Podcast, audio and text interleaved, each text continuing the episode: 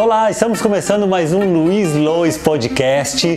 Esse já é o episódio 10 e é um episódio especial. Especial. Hoje eu trouxe uma pessoa aqui especialíssima para vocês. Vocês podem pegar os caderninhos aí para anotar todas as dicas, porque gente, o que vocês vão ouvir aqui é, é mais do que uma lição. Antes de começar, eu preciso falar que o Luiz Lois Podcast é uma realização do Online Art, do Estúdio Luiz Lois e da escola Total Acting Stream. Para quem não conhece, a Total Acting é uma escola onde você tem os melhores cursos, cursos de tudo, de mímica, de clown, de comédia dell'arte, de improvisação, de treinamento vocal para musical, tem muita coisa com os melhores profissionais e por um valor de assinatura. Então vai lá, confira que você vai amar. Uma super formação para você. Então, hoje eu trouxe aqui Cara, esse cara, ele tem no seu currículo, eu tenho aqui páginas aqui do currículo dele, porque eu fiquei impressionado. Eu já sabia que ele é um fera, porque eu conheço ele dos palcos, né, do teatro, tanto, tanto da linha de frente, quanto também das universidades, das escolas, das produções, dos treinamentos que ele faz. Mas é muita coisa. Olha só, olha só o currículo desse cara. Ele tem mais de 90 peças no seu currículo. Não, só, não é qualquer peça, não, hein? É peça com Bibi Ferreira, com Ari Toledo, com Jorge Tacla, com uma turma assim de primeira, Gianni Rato e peças que ficaram três anos em cartaz, como Toque Toque, uma peça conhecidíssima, peças históricas, isso só no teatro, tirando televisão que ele fez muita coisa, vocês devem conhecer ele muito pelos personagens da televisão. A turma infantil ama da, da série Chiquititas, do Carrossel, de tantas coisas, fora as novelas, o, o repertório para os adultos também. Para cinema, bom, gente, eu ficaria aqui horas e horas falando só dele, precisaria de uma série Netflix para poder falar dele, é muita coisa.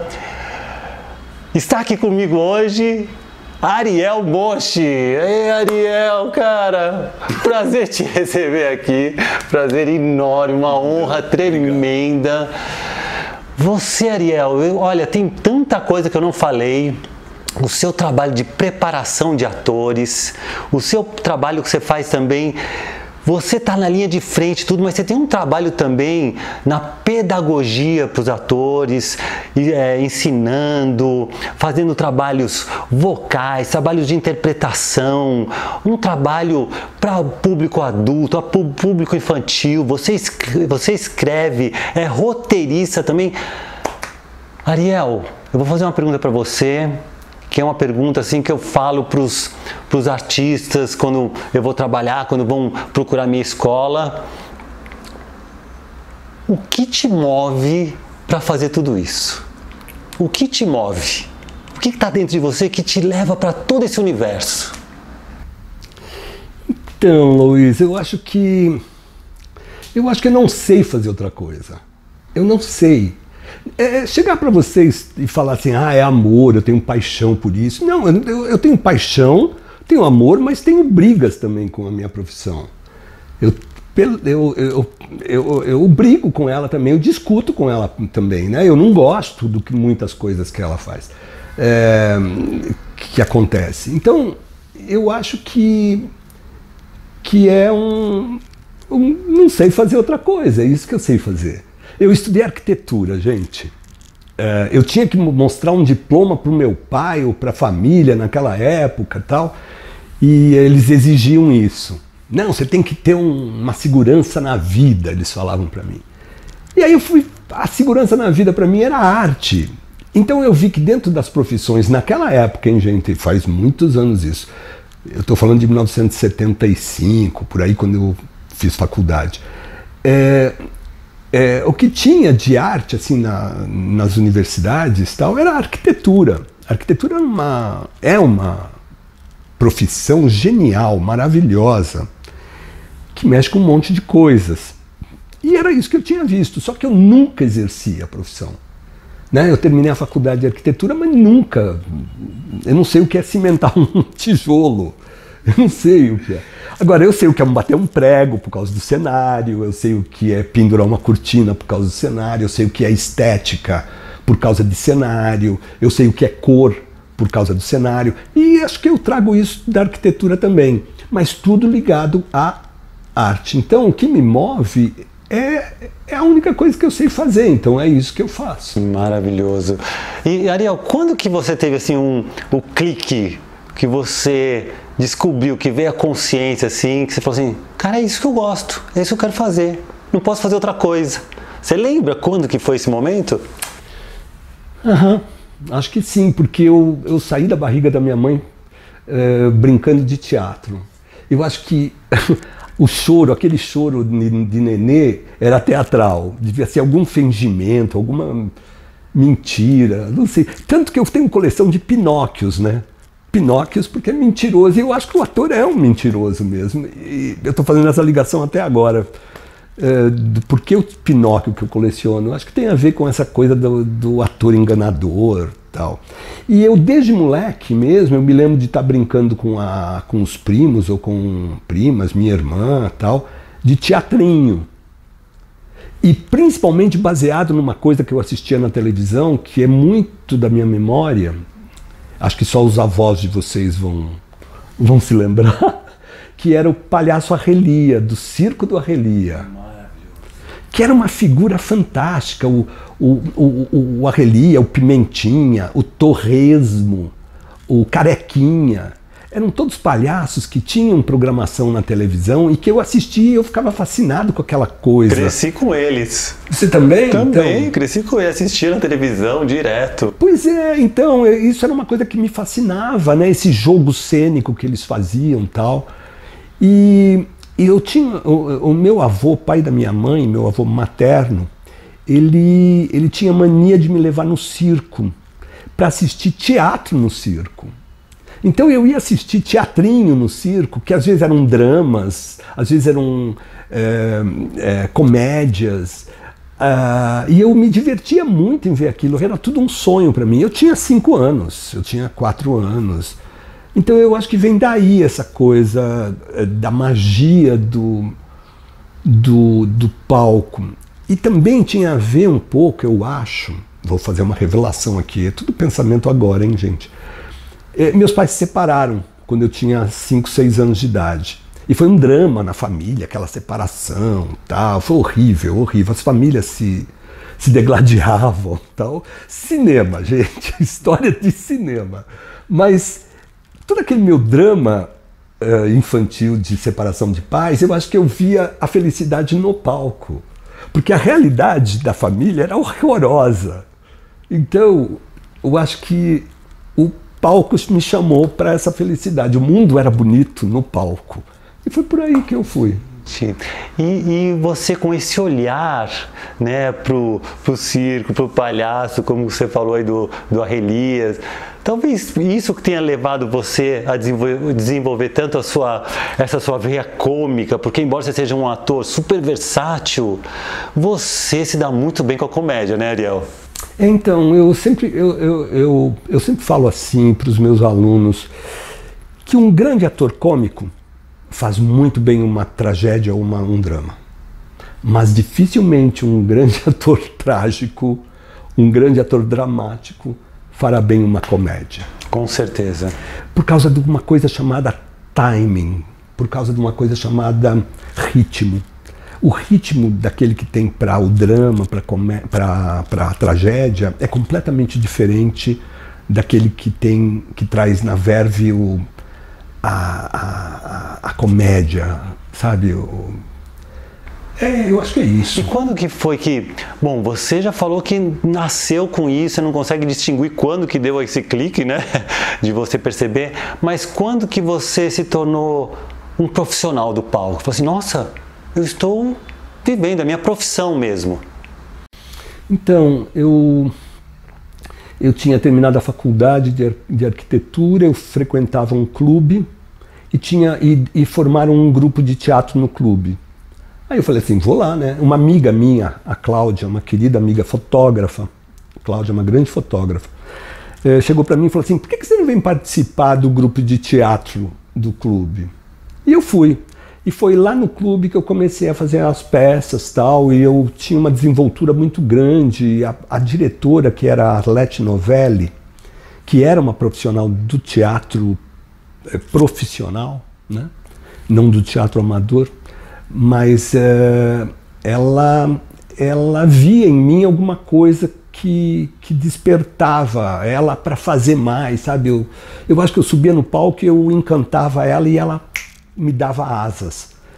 E aí foi que eu eu uh, eu estava passando em, olha essa história é fantástica. Tudo na minha vida é muito muito fantástico assim, graças que é o seguinte, eu estava passando em frente ao Teatro Taíbe, ali no Bom Retiro, e uh, e eu descobri que uma amiga da minha irmã, a Doris, era administradora do Teatro Taíbe. Eu estava passando na frente e aí a Doris estava parada na frente do teatro. Oi, Ariel, tudo bem? Tudo bem? É... Eu cumprimentei a Doris, falei, o que, que ela está fazendo? O que você está fazendo aqui? Ela falou assim, eu sou administradora do teatro. Ah, que legal! Que legal mesmo! Aí ela falou assim para mim, eu estou procurando um, uma bilheteira, porque a minha bilheteira do teatro ficou doente. E vai estrear daqui 15 dias uma peça e eu já estou vendendo os ingressos, eu preciso de um bilheteiro. Eu falei assim, eu quero esse emprego. Eu preciso desse emprego, Doris, dá para mim esse emprego para vender ingresso? E foi o que eu fiz. Eu sentei na bilheteria, aprendi como trabalhar como bilheteiro do Teatro Taíbe. Que maravilhoso. E aí eu conheci o elenco que estava ensaiando a peça, que era Raul Cortez, o Renato Borg, a Etty Fraser, a Esther Góes, o Richelli. Gente, já, já, já, já foi assim, com assim, essa turma de peso. De peso. E eles estavam ensaiando sob a direção do, do Renato, é, com cenários do Gianni Rato, Os Pequenos Burgueses que é uma peça fabulosa do Gorky. Histórica. Histórica. Histórica. Eles estavam ensaiando. E eu vendi os ingressos para essa peça. E a administradora deles, que era a grande Regina Malheiros, que já, infelizmente, já subiu, é, chegou para mim e falou: Mas, o Ariel, você não pode, você, você estuda arquitetura. Você fala vários idiomas, você não pode ficar trabalhando aqui na bilheteria, não. Falei, mas eu preciso de trabalhar, eu vou ficar aqui mesmo. Não, não. E o elenco inteiro vinha conversar comigo. E vi aquele garoto, porque eu era um garoto, eu tinha, sei lá, 18 anos, 19, não me lembro, por aí, 19, por aí. E era um garoto, assim, cheio de vida e que conversava com todo mundo. Eu tinha. Eu, eu falava em inglês, eu falava francês, macarrônico tudo, sabe? E aí, até alemão, gente. Aí eles. A, a bilheteira que estava doente voltou da sua doença para trabalhar. Aí eu falei: não, o lugar é dela, eu vou me embora. E aí o elenco, juntamente com a Regina Malheiros, falou assim: não, você vai ficar trabalhando com a gente. Imagina que você vai embora assim, vai não, tudo bem, a, a bilheteria é da dona. Não lembro do nome da bilheteira. É, é vai voltar para ela, ela vai trabalhar com o teatro, ela tal, não sei o quê. Mas você vai trabalhar com nós, com o elenco, com a companhia. E foi aí que eu comecei. Mas é, isso explica, né, Ariel? Você tem uma figura, tem uma persona que não é porque você está aqui comigo, mas eu te conheço já há muito tempo, é, não dá para passar despercebido, né? Você é uma pessoa que tem uma luz muito forte e com certeza sensíveis como são, perceberam isso em você Foi. e de alguma maneira te levaram lá. Não queriam que você fosse embora, né? Então, eu aprendi com a Regina Malheiros e com o, o, o Teatro Vivo, que era o nome da companhia do Renato Borg e da Esther Góes na época, a administrar teatro eu aprendi com eles como se produzia teatro. Eu aprendi com a Regina Malheiros, graças a Deus, tudo o que era que, que acontecia atrás do palco, porque abria as cortinas acontecia um espetáculo maravilhoso que era Os Pequenos Burgueses, com aquele elenco deslumbrante, mas tinha os problemas. Tinha os problemas. Naquela época, nem vou falar de que a bilheteria não era boa, muito pelo contrário, a gente fazia espetáculo de terça a domingo sendo que na quinta-feira dois espetáculos, na, no sábado dois espetáculos e no domingo dois espetáculos com casas lotadas, lotadas no Teatro Taíbe. E a grana era boa. É, então, o, o que, os problemas que tinham eram problemas de, da própria estrutura da cena. A cena caiu, não está funcionando direito, tem que ter mais ritmo, tem que ter menos ritmo. Um ator que não estava bem de saúde, o outro que não sei o que, é, a estrutura de, de coxia, cortina que não desceu na hora certa. A, os meandros do teatro eu aprendi com eles. E, e aí, aí eu conheci o Jorge Tacla, que estava chegando de Nova York, onde ele, ele tinha sido. É, ele tinha trabalhado com Bob Wilson, assistente de Bob Wilson, um dos né, assistentes, e ia montar um espetáculo aqui em São Paulo chamado um, O Circo Antropofágico, do José Roberto Aguilar. E aí, quem estava trabalhando já no teatro, nos Pequenos Burgueses, era o Ítalo Rossi, que tinha substituído o Raul Cortez. O Raul Cortez tinha saído para fazer Água Viva, a novela, a primeira novela dele na que Globo. Foi um sucesso. Que foi um sucesso. O personagem dele, inclusive. Exato. Então ele largou o espetáculo e foi substituído pelo Ítalo Rossi. Eu, como conhecia todo o espetáculo, porque eu assistia todo dia, gente, o Renato Borg me, me, me, me encaminhou para ser o, o, o assistente dele de direção, para dirigir o Ítalo, para ensinar o Ítalo o papel.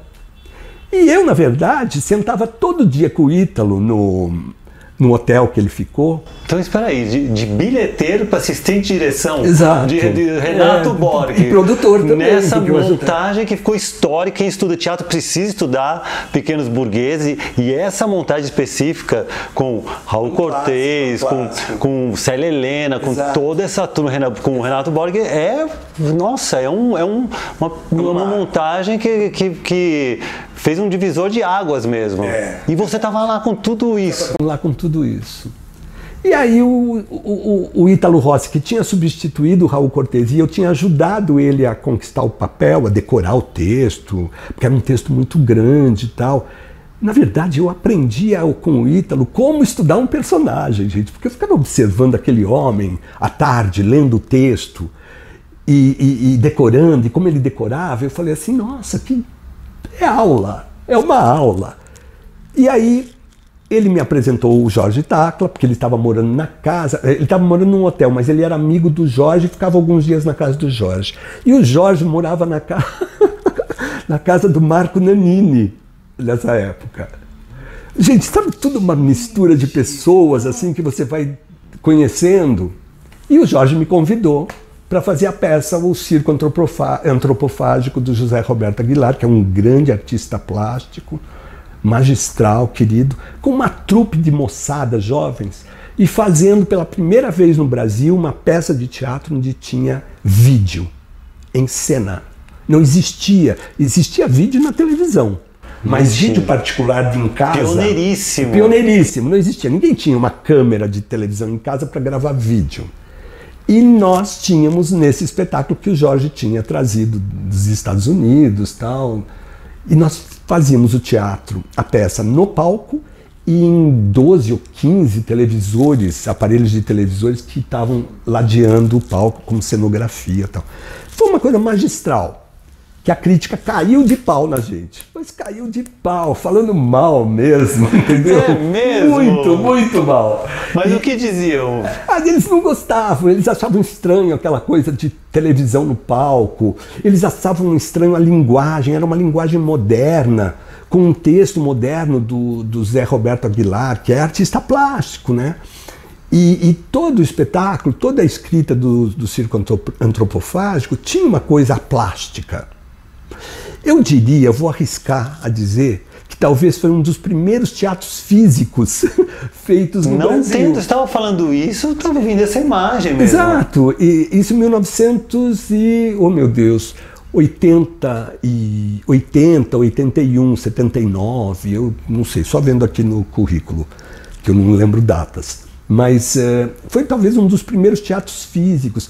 E tinha a cantora Rosa Maria, que cantava junto, eh, eh, que, que era um musical mesmo, né? Que era uma loucura assim em cena. Trabalhamos juntos no Hoje é Dia de Maria. A Rosinha, ah, ela é maravilhosa.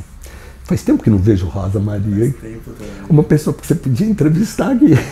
Uma honra.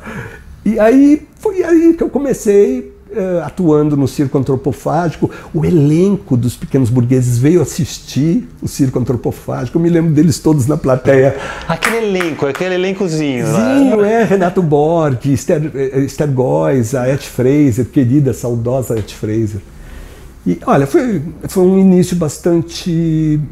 É, eu não eu, eu, eu, não tenho nada a reclamar, não. Foi um início, um pontapé inicial muito e Ariel, legal. que interessante que você falou isso, porque eu ia te fazer uma pergunta que tem a ver com tudo isso que você falou. Porque naquela época, como por exemplo, mesmo quando eu iniciei meus estudos, é, era difícil de encontrar um, é, escolas de formação para atores. Hoje a gente encontra várias opções, universidades, escolas profissionalizantes, você mesmo dá aula em várias. Mas naquela época era difícil, a gente ia aprendendo assim o ofício, com, ia passando mesmo aquela coisa de, de tradição, de um com os mais velhos, ia aprendendo. E a tua formação foi como? Foi assim mesmo, na prática, vivendo com as pessoas e, e estudando, entrando em produções, trabalhando, sabendo do cenário, do figurino e, e, e atuação com esses mestres, porque você pegou essas pessoas que realmente fizeram diferença na interpretação, que, que mostraram um caminho para que depois foi, formalizado e passado para outras pessoas, inclusive em escolas. Então, na verdade, eu fui. Uh, uh, quando eu entrei para esse grupo de teatro que eu estou falando, isso foi em 1972, por aí, que era do clube, eu era super jovenzinho, né? Então, não, a EAD, a Escola de Arte Dramática da USP, ela já existia há alguns anos, mas ela estava passando por um momento de decadência, vamos chamar assim. Não gosto dessa palavra, mas é o que me veio na cabeça agora. Ela estava numa baixa, vamos dizer assim, como estrutura da escola. Nós estávamos, nós estávamos, tínhamos passado pela ditadura militar, então a USP estava é, mal das pernas, vamos chamar assim. E aí eu eu descobri nessa época um cara que dava aula de teatro que era muito é, badalado, que era o Eugênio Kuznet. Que era o próprio aluno do Stanislavski e tal, e que estava no Brasil, né, que trabalhava no Brasil, que foi quem trouxe, inclusive, a peça Os Pequenos Burgueses, que alguns anos depois eu vou trabalhar, é, para o Brasil. Foi o Stanislavski que trouxe para o Brasil, né, no meu entender, toda a questão das, das ações físicas do, do Stanislavski, toda a questão do própria teoria do Stanislavski com o ensino de interpretação. E todo o trabalho psicológico exato, também. Exato. E aí eu fui trabalhar num curso que ele dava no teatro, que hoje tem o nome dele, Eugênio Kuznet, que naquela época era o Teatro Arena. E eu fui fazer o curso do Eugênio Kuznet. E, uh, e em 1975, se eu não me engano, ele faleceu. É, então eu tive a honra de trabalhar com o Kuznet em 73, 74, até a morte dele mais ou menos. Que honra, hein? Foi. Que maravilha. E com ele eu tive a iniciação de aprendizado do que é ser ator, né? Do que é. Depois que ele faleceu, depois que ele morreu, eu fui fazer um curso com uma grande atriz que estava dando um, um, workshop, um curso mesmo. Não, assim. desculpa perguntar, eu preciso perguntar isso, mas como que era essa dinâmica Rogênio Kuznet? Não pode passar batido assim, Rogênio Kuznet que você trouxe? Ao mesmo tempo que ele era um polonês que falava um português carregadíssimo, né? Ele era um homem muito divertido, muito engraçado, mas austero, muito austero. Ele trazia aquela coisa uh, eslava, não sei, da Polônia, né? Polska. Tinha uma coisa do ofício. Tinha, né? Exato, exato. E, uh, e, e, e a, a, relação dele com os atores, né, com os alunos, era de amor e ódio também, né? Porque ele ele tentava passar o que ele queria no sentido técnico do ator, da, da, né, da, da, elaboração da cena, da própria construção da personagem, ou elaboração do personagem, né? E, uh, e quando ele não quando ele via que o ator não chegava naquilo que ele imaginava, ele dava umas broncas, umas broncas bravas. Que foi, eu acho que onde eu aprendi a dar aula. E eu também era um professor austero no meu início de, de com os alunos, sabe? Eu, eu acho que eu tenho lá no meu início de carreira como professor alunos que me odeiam, que me odeiam.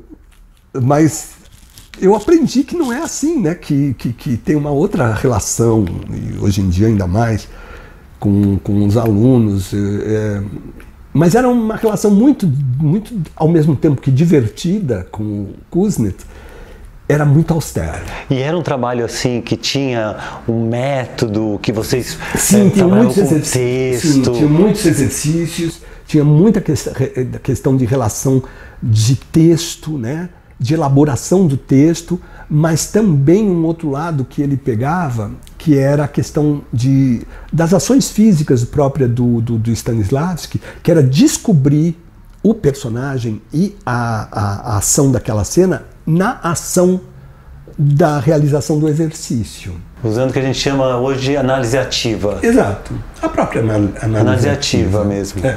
Que legal, hein? Que aprendizado. E aí você fez esse curso com ele, você já trabalhava tudo, você fez esse curso com ele. Você chegou a fazer um curso formal, assim, em, em, em escolas, faculdades? Foi sempre bom. Você, como que você pode. Eu fui fazer depois do, do curso, desculpa, um trabalho com a Berta Zemmel, que é uma grande atriz, já falecida, infelizmente é, uma grande atriz, que também dava é, toda a, a, a, base de ensino dela estava carregada ou estava baseada no Stanislavski, né? na, na estrutura toda do, do, do, do, Stanislavski. O que eu fui trabalhar depois, uma coisa mais uh, acadêmica tal, foi em Roma. Quando eu fui fazer a Academia de Roma, que eu fui estudar o espaço físico para ópera, porque eu, eu, estudei canto também, com Madalena Lebes e a Hermínia Russo. E o canto que eu estudava era para o, o, o, o, canto de câmera e o canto lírico para ópera com a Hermínia, com a Hermínia Russo. É, a Madalena Lebes me dava aula de canto camerístico mais alemão, uma coisa mais formal tal. E eu fui estudar na, eh, na Itália, no, na Academia de Roma, um, uh, um curso que teve sobre espaço cênico, operístico, e a, e a, a utilização do ator dentro desse espaço cênico. Isso foi em 77, por aí. E você teve uma experiência de morar em alguns países, né, Ariel? Você morou na Argentina também, você morou né, na, na, Itália, na Itália na França. Na França também. E, e, sempre trabalhando com teatro, sempre estudando é, teatro. Em Roma, estudando. É, na Argentina, trabalhando e estudando também, porque na Argentina eu fui convidado para fazer como ator o Chiquititas que foi um sucesso. Foi um sucesso. Ficou assim, coincidíssimo pela criançada Exato. na época. Foi uma loucura. Foi uma, foi loucura. uma loucura. Ficou morando lá, ficou. Três anos e meio, quatro anos. Que experiência, né? Foi. Que experiência maravilhosa. E, e, quando que se deu essa passagem, ou foi, aconteceu simultaneamente? Porque você né, entrou pela porta escancarada, aberta do teatro com essas feras, e aí logo a televisão foi te puxando, né? Eu te via em muitas séries, eu te via na cultura, eu te via uh, em várias emissoras. Quando que começou a aparecer também essa relação com a televisão para você? Então, uh, eu, eu, eu, uh, eu fui chamado pela televisão numa época em que a televisão ela ela tinha um desenvolvimento de um trabalho assim uh, dramatúrgico, principalmente com novelas, e tinha um paralelamente um trabalho uh, de assim de iniciação mesmo com séries. E aí o primeiro momento que eu fui para televisão foi fazer série infantil, que foi o Ratimbum. É, que foi uma sucesso, que foi um sucesso. Foi um sucesso tal. tremendo. Mas o que me levou diretamente primeiro para a televisão e eles me chamarem para Ratimbum foi fazer uma coisa que naquela época nós atores fazíamos muito para ganhar dinheiro, que era comercial de televisão. E eu não sei porquê, mas eu era o rei dos comerciais. Você fez muito comercial, né? Muito, muito, muito, pelo Brasil inteiro. Eu viajava o Brasil inteiro fazendo comercial, filmando para locais, né? Fazendo publicidade eh, localizada em Belo Horizonte, em Minas, eh, eh, em Curitiba, no, em Porto Alegre, em Manaus. Em, gente, o Brasil inteiro eu viajei filmando comercial e conheci o Brasil inteiro fazendo para algumas cidades fazendo teatro e outras filmando comercial de televisão que me levavam. Então, é, é, a questão da televisão ela veio num primeiro momento realmente para ganhar dinheiro. Não que o teatro naquela época não desse, dava. Imagina, a gente ganhava dinheiro com teatro.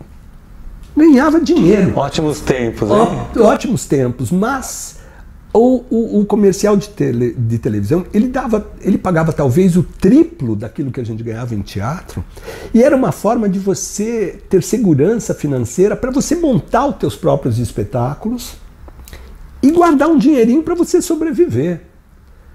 Porque o do teatro dava, mas você sobrevivia com ele. E o outro era para você guardar para ter uma continuidade, porque o teatro é, tem as épocas das vacas magras e tem a época das vacas gordas, onde se você está em cartaz, você está trabalhando, mas aí acaba a peça, você fica desempregado, não tem uma peça logo em seguida para fazer. Se bem que isso nunca aconteceu comigo, porque eu fiz muita peça uma atrás da outra. Vou perguntar isso para você também depois. eu fiz muita peça uma atrás da outra. Gente. Então, então você já estava com bem ativo no teatro, começou a fazer também ser chamado para filmes publicitários, fazer muitos comerciais, ficou conhecido por todos também no teatro, também viam já a sua cara. E aí foi um caminho natural também para pra, as emissoras. Começou. É... Você, come, você fez muito teste ou foi sendo chamado? Como é que foi? Não, o Ratimbum eu fui chamado. Foi chamado já. Fui chamado, já te... é. O que eu fui fazer teste era mais para comerciais. Para as novelas, quando eu comecei a fazer novela, eu fui chamado. Eu, eu, eu não me lembro de fazer teste para nenhuma novela. Para nenhuma. Até hoje em dia. Mas isso que é interessante, né, Ariel? Eu vejo assim. Fiz minha lição de casa, conheço o Ariel, mas eu conheço assim. A gente começa a pesquisar e eu falo assim: eu achava que eu conhecia o Ariel. Mas você vai conhecendo, você vai descobrindo coisas assim, preciosidades. E eu vejo nessa sua carreira tão ativa, tão bem sucedida, com uma produção de, de louco, porque uma, eu estava fazendo as contas aqui, dá mais do que sei lá quantas peças que você fez por ano, mais trabalho de televisão, mais tudo. O que explica você estar tão ativo sempre? Talvez, assim, arriscando, tenha a ver com a tua formação de ter uma noção do todo do teatro e não ter uma visão específica de uma coisa só, né? Explico melhor. Tem muitos atores que têm aquela formação que começa o seu trabalho a partir do momento que recebe o texto. Né? E aí, sim, aí começa o meu trabalho. Você não, você foi bilheteiro, você conhecia lá como é que né, acertava a luz, como é que costurava o figurino, como tudo. Então isso te dá uma visão muito é, aberta, muito é, um leque muito amplo né, de, de, de, desse ofício.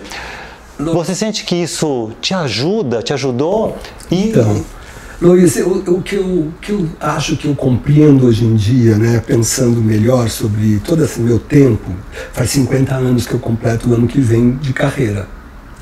Uh, 50 anos. Precisamos é celebrar, tempo, hein? Precisa ter uma grande celebração. Esse menino não tem uma 50 anos. Uma grande celebração. Gente. Você está com 38. 54. 54. Não. Mas, ô Luiz, eu, sabe o que eu acho que eu compreendo disso tudo hoje em dia? Que é o seguinte: eu nunca disse não. Eu nunca disse não para minha arte. Se era o Ari Toledo que me chamava, eu ia. Se era o Ziembinski que me chamava, eu ia. Ou seja, eu não tinha medo, eu não tinha preconceito de trabalhar com, com A, B ou C. Não é uma categoria de pessoas, não. É só uma, uma indicação. É, eu não tinha medo de trabalhar com o teatro é, de comédia mais popular. Tanto que eu fiz circo.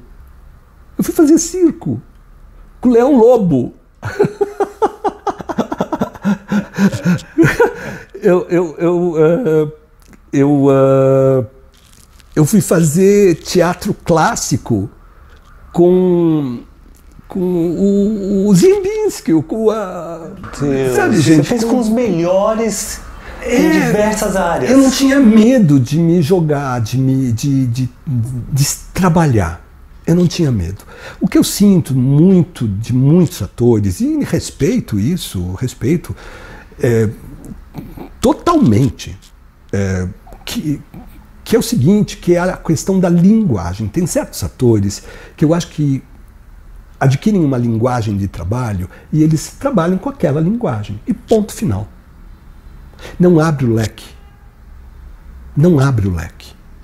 E eles trabalham com aquela estrutura, com aquela linguagem, com aquele grupo, com aquela eh, mensagem e não abre o leque para outros eh, campos de trabalho dentro da nossa profissão. Porque a profissão de ator, a profissão das artes cênicas, ela não é estática e ela não é única. Tanto que na Grécia nós tínhamos o teatro trágico e a comédia. Exatamente. E a comédia. Então vamos supor que os atores que trabalhavam com Eurípides ou com Sófocles é, não trabalhavam com quem escrevia a comédia? Ah, eu só faço trágicos. Eu não faço as comédias. Será? Será que eles não os atores que trabalhavam com um não trabalhavam com o outro também? O Aristófanes não podia escolher um ator que fosse do Ésquilo porque ele não trabalhava. Eu não sei. Se tiver alguém que saiba sobre essas informações, me transmita, porque na minha concepção a, a arte cênica ela é muito grande, muito vasta. E um ator, eu acho que tem que trabalhar com tudo, sem preconceito. E eu vejo na sua fala, Ariel, uma coisa assim muito importante que é essa atitude do doador. E a gente se coloca numa posição em que tem algo maior do que nós que é a arte. É, exatamente. Então eu vejo na minha, quando eu vejo na, na, minha, no meu estudo, né, da mímica, tem a mímica clássica, moderna, contemporânea, que tem fala, que não tem fala, tem a pantomima, não sei o que, tem várias escolas também que uma briga com a outra, porque essa daqui é certa. Eu falo, gente, não, depende da obra.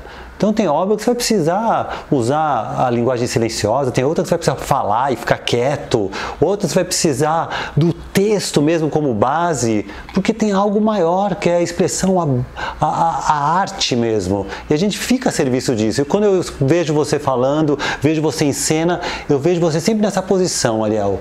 Essa posição doadora. Eu vejo você sempre alegre com o que você faz.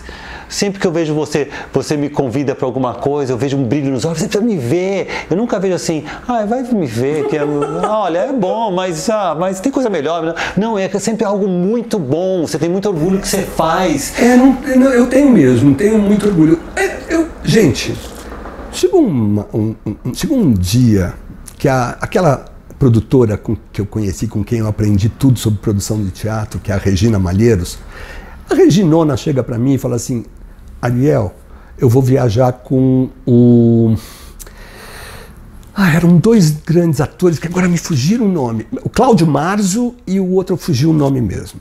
O Cláudio Marzo, nós vamos viajar com Dois Perdidos numa Noite Suja do Plínio Marcos.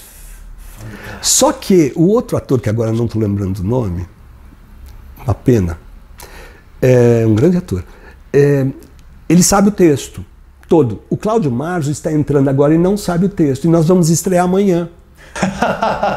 Mas como assim? Em Araras. Como na cidade é de Araras. Explica aí. Então, Mariel, é o seguinte. A gente sabe que você é descolado, que você é super não sei o que, não sei o que lá. Nós vamos pôr você de ponto e você vai ficar de ponto soprando o texto para o Cláudio Marzo. Gente, eu peguei o texto todo, me enfiaram num buraco na frente do palco, que naquele palco tinha aquele famoso ponto, e eu ficava com o texto. Aí o outro ator, que agora não vou, putz, eu vou me lembrar o nome dele, falava o texto e eu, enquanto ele estava falando o texto dele, eu falava assim, o Cláudio Marzo só assim para mim. Puxando a orelha para escutar. E aí eu dizia: Não vou embora daqui. E aí ele terminava de falar, o Cláudio Martins já atacava a fala dele. Gente, foi um sucesso essa noite de estreia para o Cláudio, para o outro ator. Foi mesmo. O Cláudio Marzo me agradeceu totalmente, assim, Ariel, você fez por mim, muito obrigado. Eu falei, mas agora você tem que decorar porque amanhã tem outro espetáculo. Não, eu vou estudar essa noite e amanhã qualquer coisa eu quero que você fique no ponto, porque na hora que eu esquecer você me dá o texto. Eu falei, tá bom. E foi assim que foi. Depois, a Dercy Gonçalves me chamou para ser ponto eletrônico dela. Não, eu quero saber disso. A produtora da, da, A Helena, produtora da, da Dercy Gonçalves, daquela época, né? Chegou para mim e falou: Ariel, você fez ponto para o Cláudio Marzo? Eu ouvi dizer, o Cláudio Marzo acho que comentou alguma coisa. A Dercy Gonçalves está precisando de um ponto eletrônico. O que é ponto eletrônico? Não, você vai ficar com um microfone no ouvido dela. E eu fui. Ela ia fazer o espetáculo Dercy Bocu, que quem escrevia era o Sofredini. Ariel, meu Deus, você precisa escrever livros e livros sobre isso. A história do teatro é com você, meu Deus. Aí o Sofredini tinha escrito o texto. Quando eu cheguei no teatro e ele descobriu que eu ia ser o ponto dela, ele chegou para mim e falou assim: Ariel, a Dercy troca todo o texto. Ela não respeita o meu texto. Aí eu cheguei e falei assim: tá bom, eu vou dominar ela com o microfone, vou tentar. Aí a Dercy entrava em cena, começava o espetáculo, aquela coisa toda que era típico da Dercy Gonçalves, né? De show, vestidos todos de pedraria, com com, lante, com como é o nome? penas, aquelas, sei lá, voar. E aí ela chegava, com, tinha orquestra que tocava, um musical. E aí ela começava. Eu chegava e falava assim: Boa noite, grande público, estamos aqui para apresentar. Cala a boca, viado! o público vinha abaixo, porque ela me xingava. Porque eu estava dizendo coisas para ela no ouvido e ela dizia: Cala a boca, viado! Não quero saber disso, não! Eu vou falar o que eu quiser. Gente, era uma diversão e o público vinha abaixo com essas coisas da Dercy, justamente porque ela estava me xingando na, na, na coxia. Mas é lógico, e aí, imaginando. E, e aí eu falava assim: não vou falar mais nada, no microfone para ela em cena. Ela falava assim: se não falar, eu vou aí e te mato. e o público participava de tudo, disso, de tudo isso e, e morria de rir. Gente, era, era um mundo, era um mundo do teatro que que não existe mais hoje. Agora né? precisa ser muito preparado para fazer isso. É, então eu Tem que ser isso. muito é. preparado por entrar nesse jogo Exato. e o espetáculo continuar. e com todas essas gags no meio, os, os improvisos, e não sair do roteiro, e se dar um jeito de chegar no final com todas essas brincadeiras, isso é maravilhoso. É maravilhoso. Ela dar- fazia isso na personagem. A Dercy Gonçalves fazia isso na personagem. Gente, essa mulher chegava no teatro. O espetáculo era às 8 ou 9 horas da noite, o Dercy Bocu. Ela chegava às 3 horas da tarde no teatro e ficava no, na, na- no camarim dela. Ela tinha uma televisãozinha e ficava assistindo esses programas de mulher da tarde. Naquela época era programas de mulher da tarde o nome. E, ah, e ela ficava assistindo e se maquiando, retocando a maquiagem, porque ela já vinha maquiada de casa. Retocando a maquiagem. Aí eu chegava umas quatro, quatro e meia, que ela pedia para eu chegar às quatro, quatro e meia. Aí ela chegava e ria para mim e falava assim: Hoje eu vou te xingar muito, você vai ver. Qualquer porcaria que você me falar, eu vou ficar te xingando. Aí eu falava: Pode xingar, Dercy. Você se diverte, Dercy? Me xinga à vontade. Gente, era um mundo hum, que, que tinha um respeito para com o público. Porque, embora isso tudo acontecesse, era com muito respeito e muito interesse pelo público. Uma doação completa. Total, total. E eu vou fazer uma crítica aqui agora. Respeitem o público. O que eu sinto é que muitas vezes os espetáculos que eu tenho visto, eles estão acontecendo lá, em cima do palco, fechados na quarta parede da que é aquela parte do palco que divide entre o palco e plateia. Os atores em cima do palco, na quarta parede, não se importando com o que o público está sentindo, se o público está entendendo aquele espetáculo, se não está entendendo, se o público está preparado para aquilo, se não está preparado para aquilo. Eu sinto que muitas vezes os espetáculos que estão em cartaz foram feitos para deleite e para o umbigo daquela companhia, daquele grupo de pessoas, e que não se importaram nem um pouco se o público vai entender ou não. Ah, é meu espetáculo, eu faço do jeito que eu quero, eu falo o que eu quero e é entre nós. Então fica uma piada ou fica uma situação, uma circunstância interna que não passa pela quarta E parede. é um problema porque o público percebe. Percebe e se afasta. E se afasta. Se afasta. Com certeza. E Ariel, você, com todo esse conhecimento, com toda essa história, aí você é chamado pelas escolas, começa a ensinar nas escolas os atores, os novos atores, as atrizes.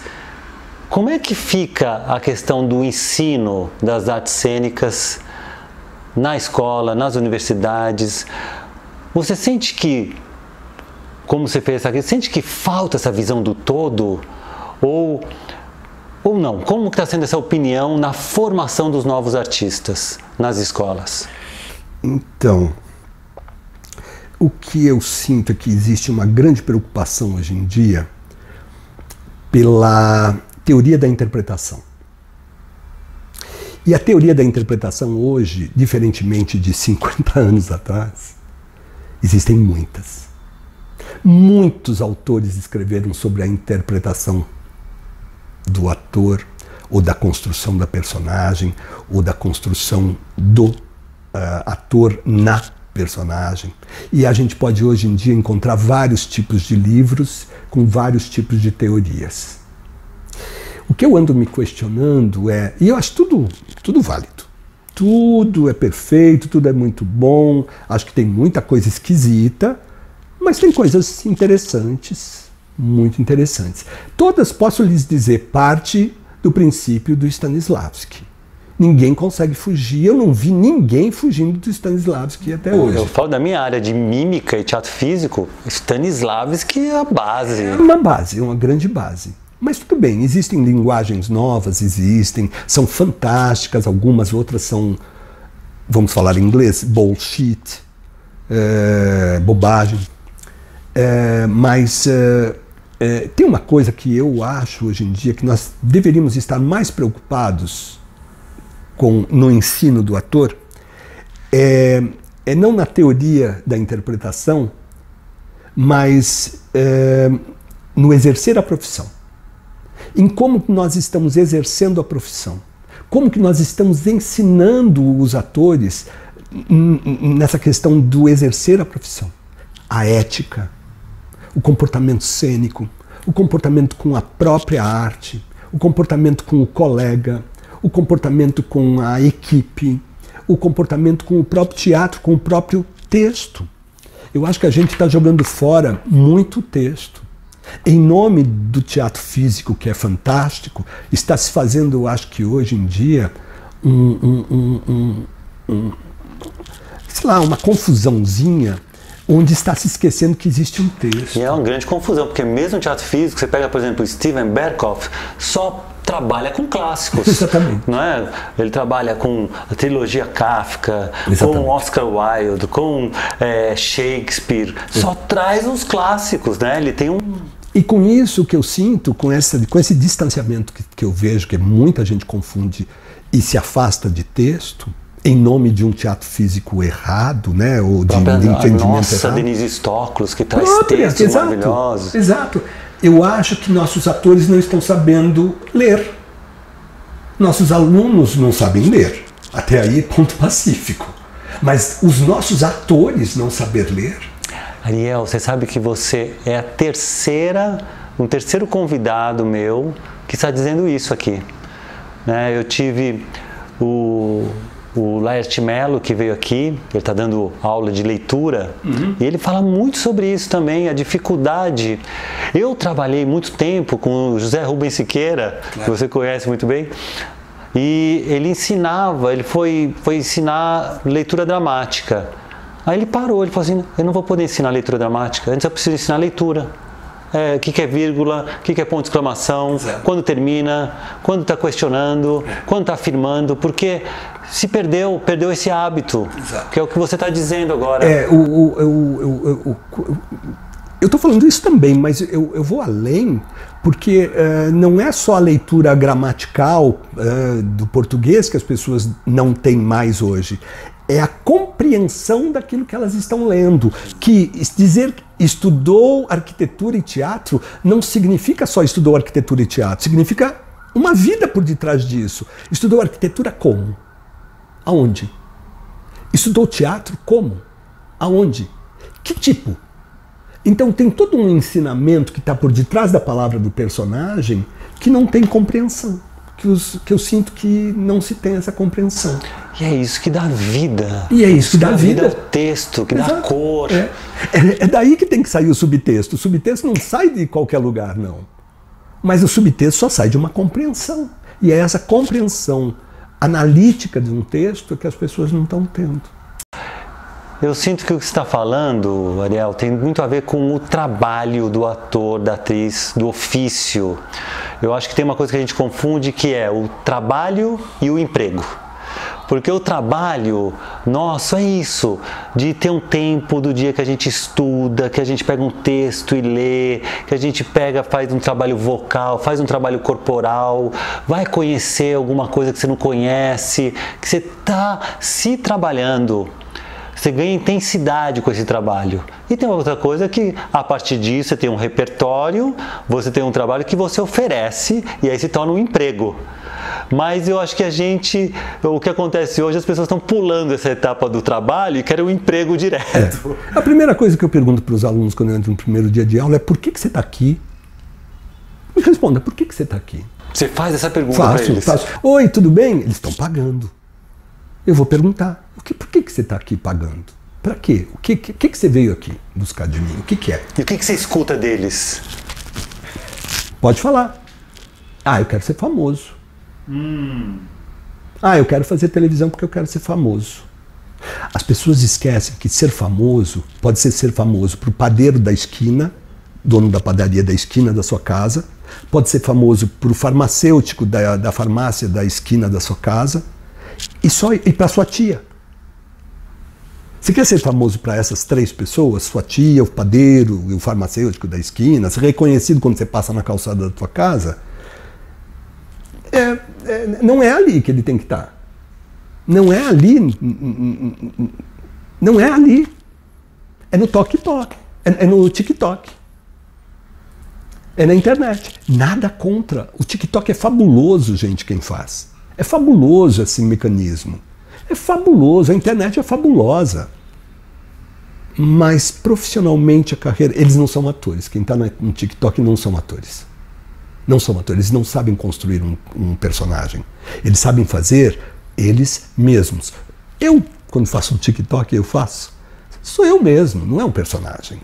É o palhaço do Ariel, é o, é o cômico Ariel, é o engraçado do Ariel, ou é o triste do Ariel, o sério do Ariel. É a Maria séria, é a Maria triste, é, a, é, quem, é, é, é você mesmo quem está ali, dando a sua cara a tapa. Não é um personagem. Construir um personagem é diferente. E essa construção de personagem, Ariel, esse trabalho mesmo né, do, de interpretação que você faz de uma maneira brilhante, qual a diferença que você sente no trabalho do ator no teatro, na televisão, no cinema e vamos arriscar também aqui na internet? Eu sou da seguinte teoria: interpretar atuar é a mesma coisa nos três, nos três mecanismos. Você atua no palco, no cinema, na televisão, você interpreta no palco, no cinema, na televisão. Construir o personagem, é, entender o personagem, é, é, elaborar uma, uma, um personagem atuando nele ou interpretando ele, é a mesma coisa nas três linguagens. O que muda nessas linguagens são outras coisas.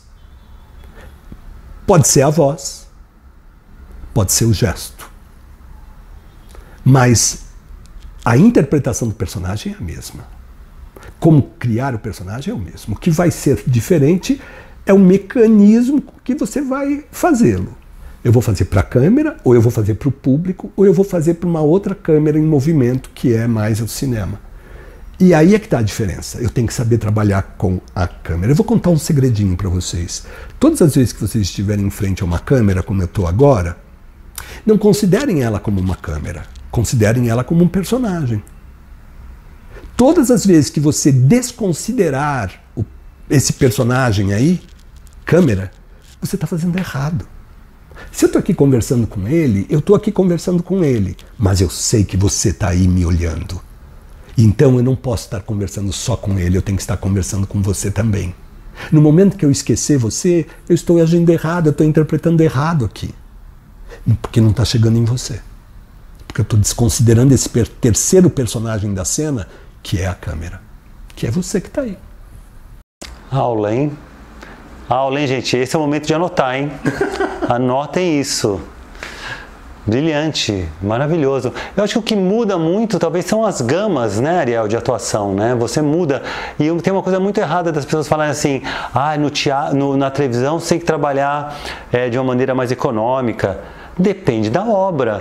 Depende da obra. Eu, por exemplo, eu fiz já, né, preparei elencos como por exemplo hoje é Dia de Maria, que era uma interpretação teatral para o cinema mas era tudo grande, super expressivo, saía do naturalismo. Então, até no, na televisão, no cinema, depende da obra. Eu acho que no teatro você consegue essa amplitude e aí você vai é, direcionando, modulando conforme a obra e a mídia. Então, esses últimos 15 anos meus, eu trabalhei no SBT como é, diretor né, e preparando os elencos para as novelas. O que aconteceu foi o seguinte: lá atrás, 15 anos atrás, a Iris, eu tinha terminado de fazer umas novelas para Iris Abravanel, para o SBT, é, como ator, e, e fui para casa. Terminou a novela, desemprego, né? Fui para casa. desemprego total. Acho que uns três ou quatro dias depois, toco o telefone, era o Del Rangel, grande diretor, e era o diretor-geral naquela época do SBT de dramaturgia, me liga e fala assim: o que, que você está fazendo? E eu já pensei que era para fazer uma novela nova. E eu falei, nossa, uma novela nova direto assim. É, vem para cá conversar com a gente. Você pode hoje? Você pode? Você tem horário hoje? Tenho às duas horas da tarde. Posso estar aí às duas? Pode. E fui. Quando eu chego lá, está sentado na sala do Del Rangel, ele e numa poltrona a Iris Abravanel mulher do Silvio Santos, aquela coisa toda, autora. Aí, oi, Ariel, oi, oi, oi, oi, oi. Aí o Del Rangel apontou para eles e falou: Fala você. Aí eu sentei, ela começou a falar: Ariel, eu quero que você prepare um elenco para fazer a próxima novela do SBT que eu vou escrever. Aí eu falei: Hã? Eu? O que, que é isso? Aí ela falou assim: Eu quero refazer Carrossel, que era uma novela mexicana que tinha sido gravada em 1960 e lá vai bolinha. E eu preciso de crianças para fazer carrossel. Meu Deus, como eu vi o carrossel, como é, eu assisti então, com a minha filha. O Brasil inteiro, o Brasil inteiro. Mas então, é... olha, eu cheguei para eles e falei assim, bom, para fazer carrossel, eu não tive o menor problema, falei para eles a Bravanel, para fazer carrossel, precisa de um elenco de crianças, 15, 20 crianças. A gente não tem no Brasil um elenco de 15, 20 crianças. Naquela época, 15 anos atrás, galera, não tinha mesmo atores infantis que chegassem e decorassem textos, 30 páginas de texto, com, com intenções, com personagens construídos, com tipos de personagens, com psicologismos das personagens com as emoções dessas personagens. Não tinha. Tinha sim, a Globo usava duas, três crianças numa cena que falava: espera a mamãe lá em cima, vai pro quarto. E a criança ia pro quarto. Ou então vinha uma criança, sentava aqui e falava: Mamãe, eu quero sorvete. Agora não, você vai dormir. Tchau. Era esse tipo de participação de criança nas novelas. Ou entrava sem falar nada. Eram essas as. Ah, e tinha as crianças que participavam de comerciais de televisão que chega em frente a uma câmera e fala: Eu gosto de bolo. Não, vamos de novo agora sem sorrir. Eu gosto de bolo. Não, agora sorri um pouquinho. Eu gosto de bolo. E falava durante a tarde inteira, 12 horas de gravação, eu gosto de bolo. Então a gente não tinha crianças que desenvolviam um personagem, que desenvolviam um texto. Ariel, o que você está falando é muito importante. Eu não tinha parado para pensar sobre esse detalhe. Exato. Realmente precisou. Né? Que escola que você ia procurar? Onde você ia procurar isso? Né? E aí o que, que você fez para encontrar? Então Porque... eu cheguei para Iris, para o Del Rangel e falei assim, eu, falando tudo isso para eles, né? Eu falei, eu, eu, eu, uh, eu não estou preparado para isso. Eu até logo, obrigado pelo convite, ah, mas essa, eu não sei trabalhar com criança. Isso você é fantástico, porque eles sabiam que você estava. Por isso que fizeram esse convite. Mas eu cheguei para eles e falei: olha, eu não, eu não sei fazer isso. Não sei fazer. Eu trabalho com adultos. Eu trabalho com atores adultos. Eu posso trabalhar os atores adultos, mas criança eu não sei, gente. Que idade tem que ter essas crianças? Ah, então, aí ele chegou e falou assim: ah, eles têm que ter entre 5 5 anos e 8 anos. Mas 5 anos não está nem alfabetizado. Quer dizer, se eu chegar e falar assim, lê o texto, não sabe. Lê o papelzinho aí para o tio. Não tem. E essa criançada hoje está aí fazendo um monte de coisa. Larissa eu, Manuela, que ficou é, super exatamente. conhecida. Maísa, Maísa, Larissa Manuela. Sim. Todos, todos. Todos essa juventude que vocês veem hoje aí, eles, modéstias à parte, passaram pela minha mão. E aí, e aí, como que você treinava? Como que era o processo? Como então, você encontrou antes? Eu cheguei depois... e falei assim, olha, vamos fazer o seguinte, porque eles insistiram para eu ficar. Eu falei, então vamos fazer o seguinte, eu vou ficar um mês, ou não, fiquei três meses, na verdade, fazendo a seleção de 3 mil crianças que se inscreveram para fazer a novela. 3 mil crianças! Nós fazíamos testes e mais testes e testes e testes e testes e testes. E eu, juntamente com a Iris Abravanel, com o Del Rangel, com umas outras pessoas, fazíamos esse sim, esse não, esse sim, esse não, esse sim, esse não, esse sim, esse não. E fomos chegar em 30 crianças. E aí a Iris e o Del, depois de três meses, quatro meses, não me lembro mais, fazem 15 anos atrás, é, chegaram para mim e falaram: agora você vai trabalhar essas 30 pessoas, 30 crianças, 40 crianças, tá? Eu falei: tá bom, mas é o seguinte, eu vou trabalhar com elas um mês. Se eu ver que está dando tudo errado, eu vou cair fora. Adoro esse. Eu vou cair fora. Porque eu nunca trabalhei com criança. Eu, eu vou embora. Eu vou embora. Eles falaram assim: legal. Eu me lembro o Del Rangel fazendo assim para mim. a Iris assustada. Bom, eu comecei a trabalhar com eles, com essas 30 crianças, e eu me apaixonei.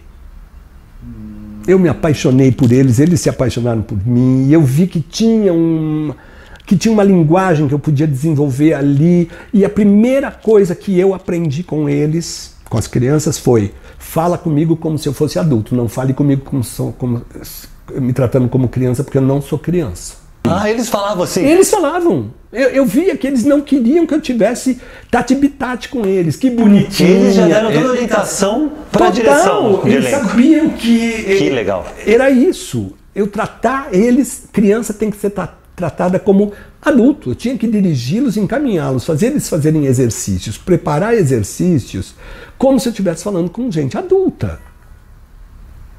E é isso que eu conquistei neles, foi o primeiro passo. E aí eles me traziam exercícios com o textos, que não sabiam decorar texto, ler, porque era, né, não, não, não eram alfabetizados ainda, ou totalmente alfabetizados. Pai e mãe me ajudavam para trazer texto decorado para o dia seguinte, com exercícios de, de encenação, com exercícios lúdicos, de brincadeiras, eh, jogos cênicos, com, com um monte de coisa. E foi aí que deu certo. Que foi esse fenômeno. Foi, deu certo. Esse fenômeno que está até hoje, porque essa geração, gente, ela está toda aí fazendo, tá, se tornaram assim celebridades. E aí a Iris me chamou para fazer logo em seguida o Chiquititas, uma ref, um refazer de Chiquititas, onde eu preparei os elencos também, tanto adulto como criança. E aí veio Carinha de Anjo, que acabou de sair do ar é, que acabou de sair do ar, nada, que teve no ar, é, é, Cúmplices de um Resgate, É, essa que está agora, Poliana, Poliana Moça, que está entrando no ar agora. E foi um trabalho de 15 anos que eu tive dentro do SBT, que eu agradeço muito por ter desenvolvido essa coisa com crianças. E você agora também, além de tudo isso, gente, que vocês não sabem, o Ariel também escreve. Ele é roteirista.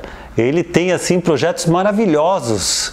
Me fala o que você está agora bolando, Ariel, assim, de, de roteiros. Então, eu tô. agora você pode falar também, não sei se você está podendo. É, eu vou falar, imagina. Esconder de quem, do quê? É, se a gente não fala dos nossos trabalhos, ninguém fica sabendo, a gente tem que falar. Não entrega tudo, mas fala.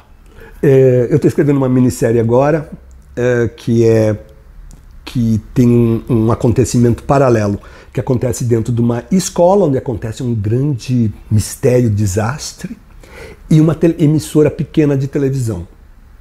E aí os dois vão se juntar porque a emissora pequena de televisão quer dar notícias sobre o que está acontecendo dentro daquela escola e ao mesmo tempo tem que se limitar a falar sobre porque dentro da escola estudam crianças que são de funcionários da televisão e de próprio, dos próprios da alta diretoria dessa pequena emissora. Mas tem coisas muito sérias acontecendo dentro dessa escola que eu não vou revelar. Maravilha, gente! Então... Essa é uma minissérie que vai ter uh, jovens uh, uh, trabalhando com adultos mais velhos, porque a emissora ela é sempre de personagens mais adultos e a escola é sempre com personagens mais infantos juvenis que vão dos oito anos. Não vou trabalhar com crianças, quer dizer, não tem crianças, personagens que não são alfabetizados. Tem que sempre ser atores atualmente comigo que têm um certo nível de alfabetização. Trabalhar com, desculpa, com é, Carinha de Anjo, que foi aquela novela, que tinha crianças de quatro anos de idade. Nossa, foi uma loucura. Ariel, cara, eu, eu vou ter que te chamar, Ariel, vou ter que fazer uma, uma série com você aqui. Porque é muita coisa, muita, muito conhecimento, é muita, muitas histórias. Ariel, você que teve. passou por, por essa história toda, com esses ícones aí do teatro. Eu preciso fazer uma pergunta que é uma coisa que eu, que eu gosto de fazer sempre para quem nos assiste aqui. Que conselho se daria para dar um conselho para um iniciante, um ator, uma atriz iniciante, que conselho que você pode dar para quem está começando, para quem está ingressando nas artes cênicas? Um, eu acho que conselhos são tanto, são, às vezes são bem, bem babacas. Não, mas o que eu, o que eu acho é o seguinte é, é, é, eu acho que a gente aprende com todo mundo, mas tem umas pessoas que vieram antes da gente e que sabem, e que conhecem, e que nos trazem informações muito fortes. E eu sinto que hoje em dia há um grande desrespeito para com aqueles que vieram antes. É, eu sinto que hoje em dia existe uma coisa que é o teatro nasceu comigo a, a história do, do, das artes cênicas é a partir de mim. E isso não é verdade. Uh, eu agradeço a todos que vieram antes de mim, porque só por causa deles eu estou aqui hoje fazendo. Então a primeira coisa que eu diria para quem está começando é, é saber de quem veio antes de você. Como se fazia antes de você. Porque você vai transformar. Você não vai criar, você vai transformar. E é esse o grande barato. Eu acho que o, eu, eu acho que o pecado está em querer é, uma criação que vem de não sei aonde. Eu acho que o grande barato está em transformar aquilo que a gente recebe. E a gente recebe coisas muito legais que, de quem começou antes da gente. E a segunda coisa que eu diria para quem está começando é abra o seu leque. Hoje em dia não dá mais para você ser só ator, hoje eu vou ser só ator. Não, hoje eu só dirijo. Hoje eu só mexo na luz. Não dá mais. Iguais a você, menina de olhos azuis, loirinha, ou você, rapaz de olhos não sei o quê, e lalão, é, atlético, tem 114 mil iguaizinhos a você para fazer algum trabalho. Hoje você está concorrendo o tempo inteiro para um trabalho como ator ou como atriz. É, e, e, e nessa, nessa fila existem centenas, iguaizinhos a você para serem escolhidos. Então eu acho o seguinte, eu acho que você tem que se preparar para estar nessa fila mesmo e chegar, a, e chegar lá na frente e quando se apresentar, quando fizer o seu teste, ser o diferencial mesmo. E segundo, é abrir o leque, não querer ser só atriz, só ator, só isso, só aquilo. Queira ser tudo, abranja a arte de interpretar da maneira mais. aprenda tudo que ela pode te oferecer. Precisamos. A arte precisa de, cam, de camareiro. A arte precisa. Camareiro que faz? Cuida do figurino. Cuida das coisas, dos adereços que vão entrar em cena. De quem vai usar. Precisa de figurinistas, precisa de maquiadores, precisa de iluminadores. Precisa, o que, que faz o iluminador? Cria luz. Cria linguagem de um espetáculo através da luz. Ou seja, a arte, ela é fantástica e você precisa estar dentro de tudo na arte para poder ser feliz, porque senão você vai ser um ator frustrado, uma atriz frustrada, porque uma hora você está trabalhando, outra hora você não tem trabalho. É isso. Lindo, lindo e traz uma síntese que é a humildade, né, Ariel? E uma coisa tão legal que você traz que eu que é uma pena que a gente perde ou que a gente não valoriza, que é o olhar do amador, olhar do novo. Você que já é um, um ícone já, se tornou, tem uma carreira super bem sucedida, eu vejo você tem sempre o olhar do novo, né, Ariel? É o que te mantém super jovem, super antenado, com a criançada te amando, que você tem esse olhar, você olha para a coisa como se fosse a primeira vez. E cara, você trabalhou com Zimbis, trabalhou com Gianni Rá, trabalhou com todo mundo. Eu, a gente conversa com o Ariel, eu acho que ele não sabe nada. Ele tem esse olhar doador, humilde, do, do artista e dessa pessoa que está aberta para o novo, sem preconceitos. Eu acho que é por isso que você tem essa carreira gloriosa, que nunca para de trabalhar, que estão sempre querendo você perto, porque você é, sempre soma e sempre engrandece qualquer projeto. É uma honra te receber aqui. Eu que Valeu. agradeço estar com vocês. Obrigadão enorme, viu? Obrigado. Esse mesmo. cara é maravilhoso. Obrigado. Obrigado. Valeu.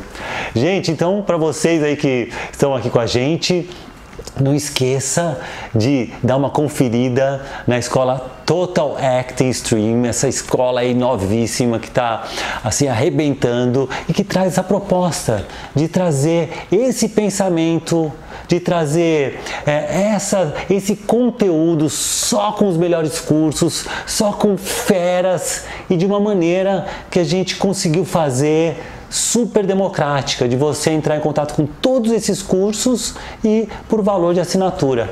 Valeu? Semana que vem tem mais. Até!